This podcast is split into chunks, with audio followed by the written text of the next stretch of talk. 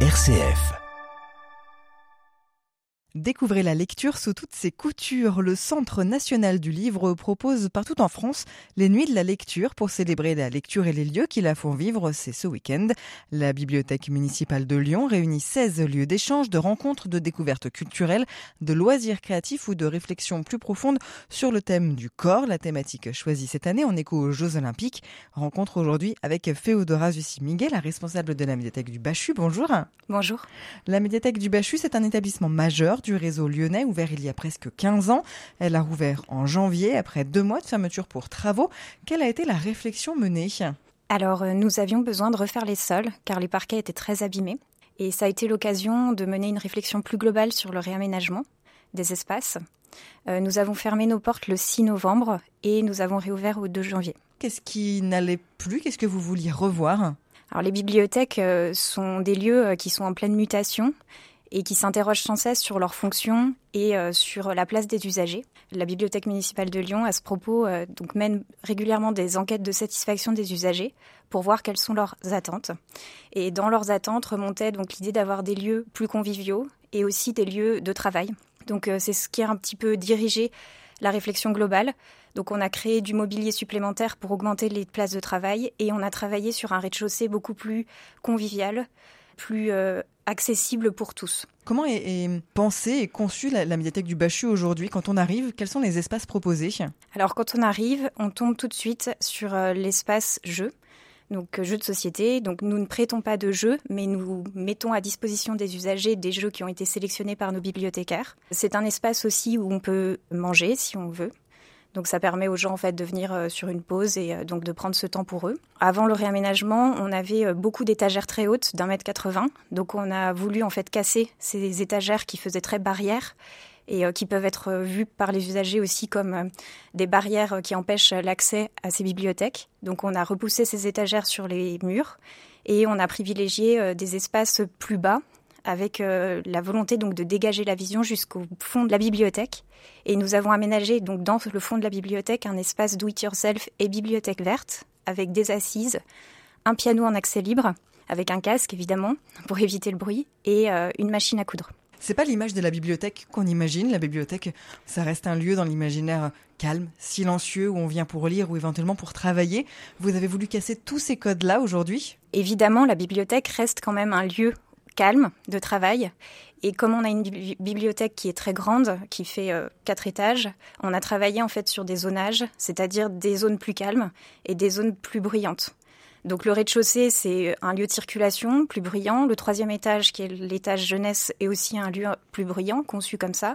Mais les premiers et deuxième étages sont des espaces plus calmes où les gens peuvent avoir euh, du silence, des assises aussi pour euh, prendre un livre, regarder leur portable, etc. L'idée, en fait, c'est de favoriser une multitude d'usages pour que chacun se sente bienvenu chez lui et puisse exprimer sa propre culture. C'était pas le cas avant. Les bibliothèques ont, et peut-être celle du Bachu euh, ont encore cette image un peu réservée à un public de lecteurs qui utilisent des livres au, quotidien.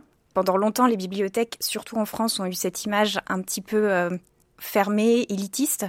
Et je dirais que depuis une vingtaine d'années à peu près, 15 ans, euh, la profession s'interroge vraiment sur euh, qu'est-ce qu'une bibliothèque? Et une bibliothèque n'est pas faite uniquement pour des chercheurs. Alors elle l'est faite probablement en bibliothèque universitaire, mais euh, la bibliothèque de lecture publique, c'est une bibliothèque qui est faite pour toutes et tous. Et ça, c'est vraiment ce qui est fondamental et qui est notre cœur de métier. Et ce qui nous tient profondément à cœur, c'est d'accueillir chacun et chacune dans sa spécificité, dans sa diversité. Nous faisons tout notre possible pour mettre en œuvre ce projet-là. Vous avez parlé du troisième étage, donc euh, l'étage jeunesse. L'enfant a une place privilégiée aujourd'hui au sein de, ce nouvel établissement, de cette nouvelle bibliothèque du Bachu. Pourquoi et comment?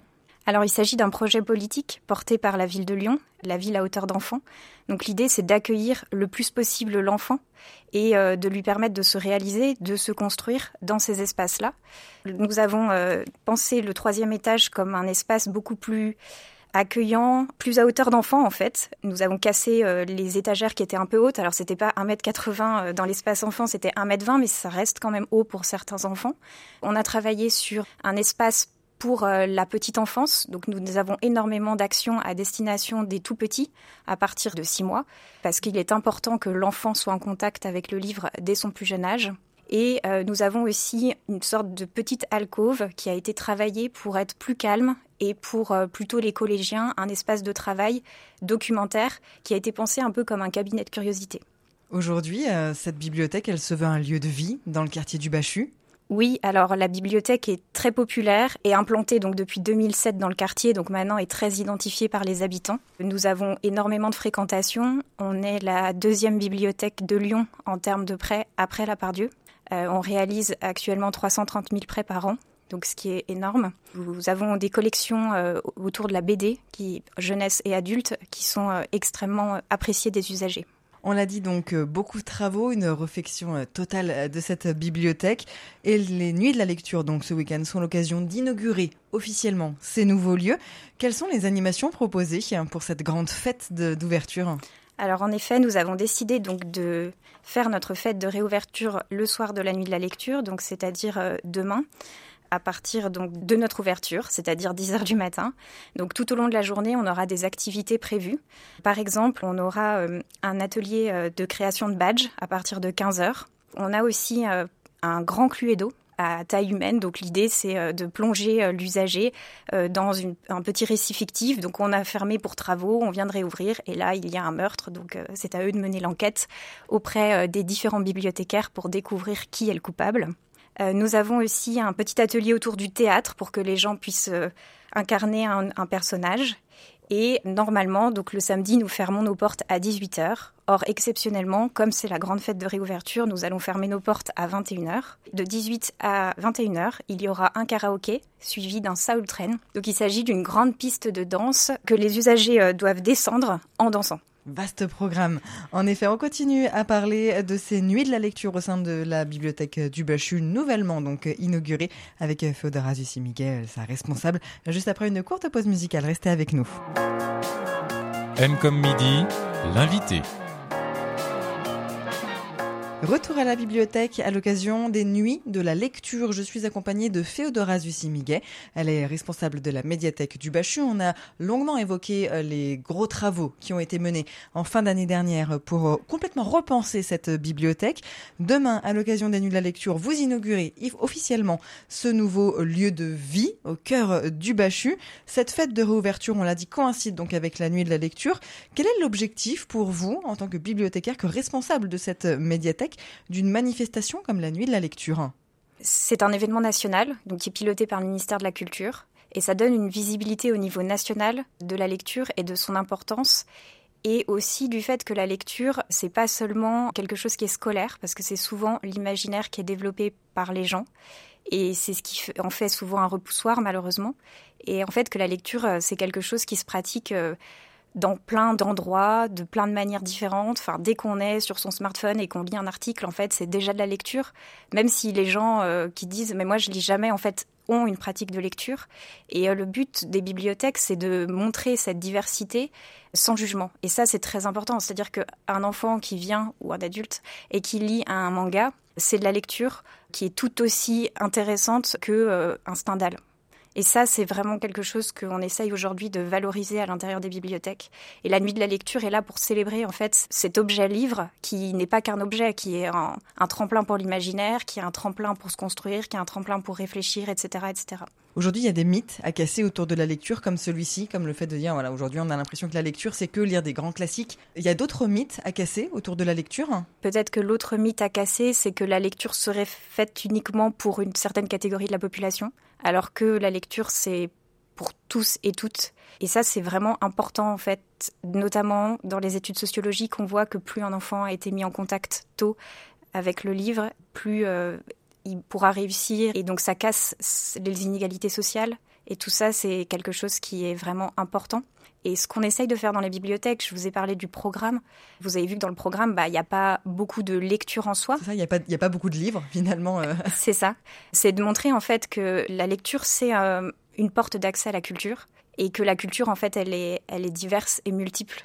Et ça, les bibliothèques essayent de s'en saisir.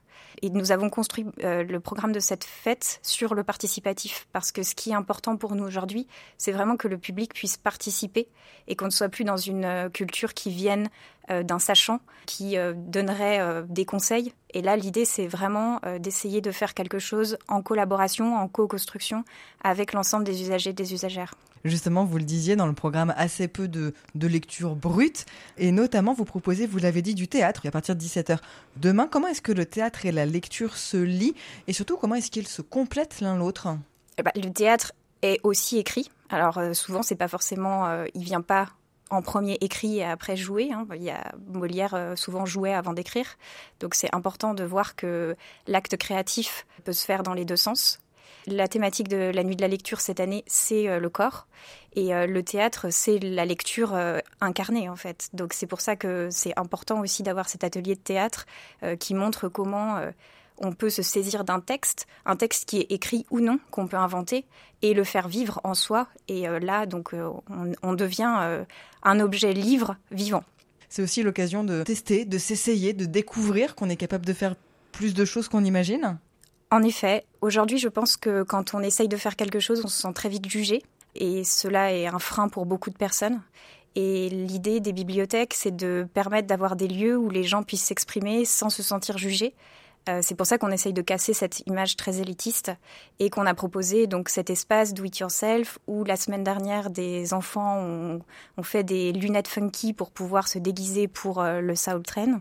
Et c'est vrai que cet espace à l'intérieur de la bibliothèque permet de montrer que on fait d'autres choses en fait. On est un lieu d'imaginaire. Donc à partir du moment où on, ouvre l'imaginaire, on ouvre l'imaginaire par des livres, par de la création, par l'accès aussi au numérique, etc. Et c'est cette pluralité-là que l'on propose et que chacun et chacune peut venir s'en saisir sans que ce soit euh, un diktat. Et ça, c'est vraiment très important en fait. L'idée qu'on est là, on propose, mais euh, si quelqu'un n'est pas intéressé, bah, il peut passer son chemin ou alors il peut s'arrêter. On est vraiment une proposition.